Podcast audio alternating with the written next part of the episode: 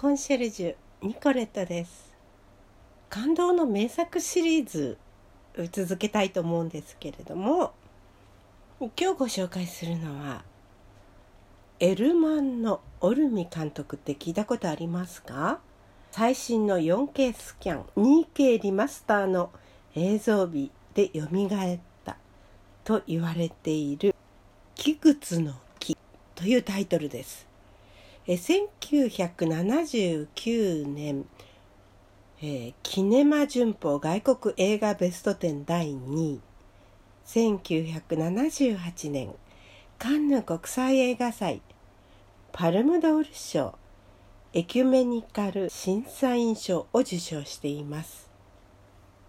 えー、この監督はですね2018年に亡くなりました。生まれたのは1931年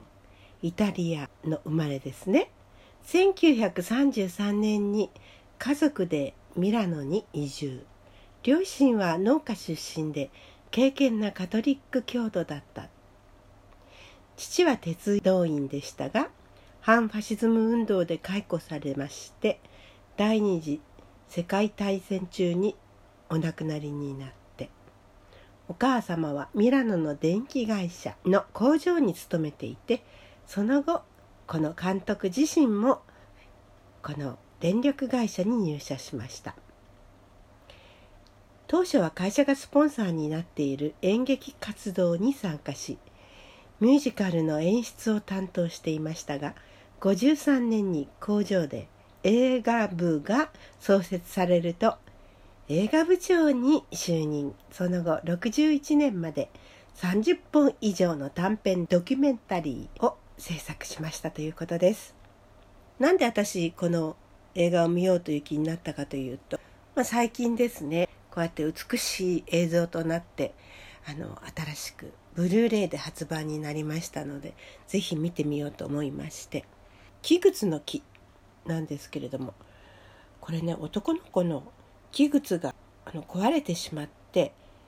お父さんがその靴を作ってあげようとするんですけれども木がないのでなんか地主さんの土地のに生えている木をね切ってそれで作るんですけれどもそれが元であの村を追い出されてしまうんですけれどもね。その木靴の木っていうのはね随分この映画のうんと後半の方になって出てくるんですね。そのテーマがね。いつになったら木靴の木が出てくるんだろうと思ったんですけれども。新婚夫婦がミラノに、えー、船で旅してボートですよね。でそれでミラノという都市は、まあ、石造りですし木に対抗して石なんだそうですね。それでこの映画の舞台となっている北イタリアはですねあの木の文化なんですよ。4つの家族を描いているんですね。これ監督が脚本を書きまして撮影も兼ねて、えー、作ったんですね。で世界中がもう驚嘆しまして数々の受賞を果たした作品ですね。イタリアを代表する巨匠となりましたこの監督ですね印象深い音楽はバッハ作曲のものオルガン曲もいっぱい出てきます。フェルナンド・ジェルマーニが演奏しているということですねオルガン。で時代は19世紀末の北イタリアベルガモというところです。村には小作人として農場に住み貧しいバティスティ一、ね、それから洗濯女で6人の子供と父を養うルンク未亡人一家。それと美しい娘マッダレーナのいるブレナー一家。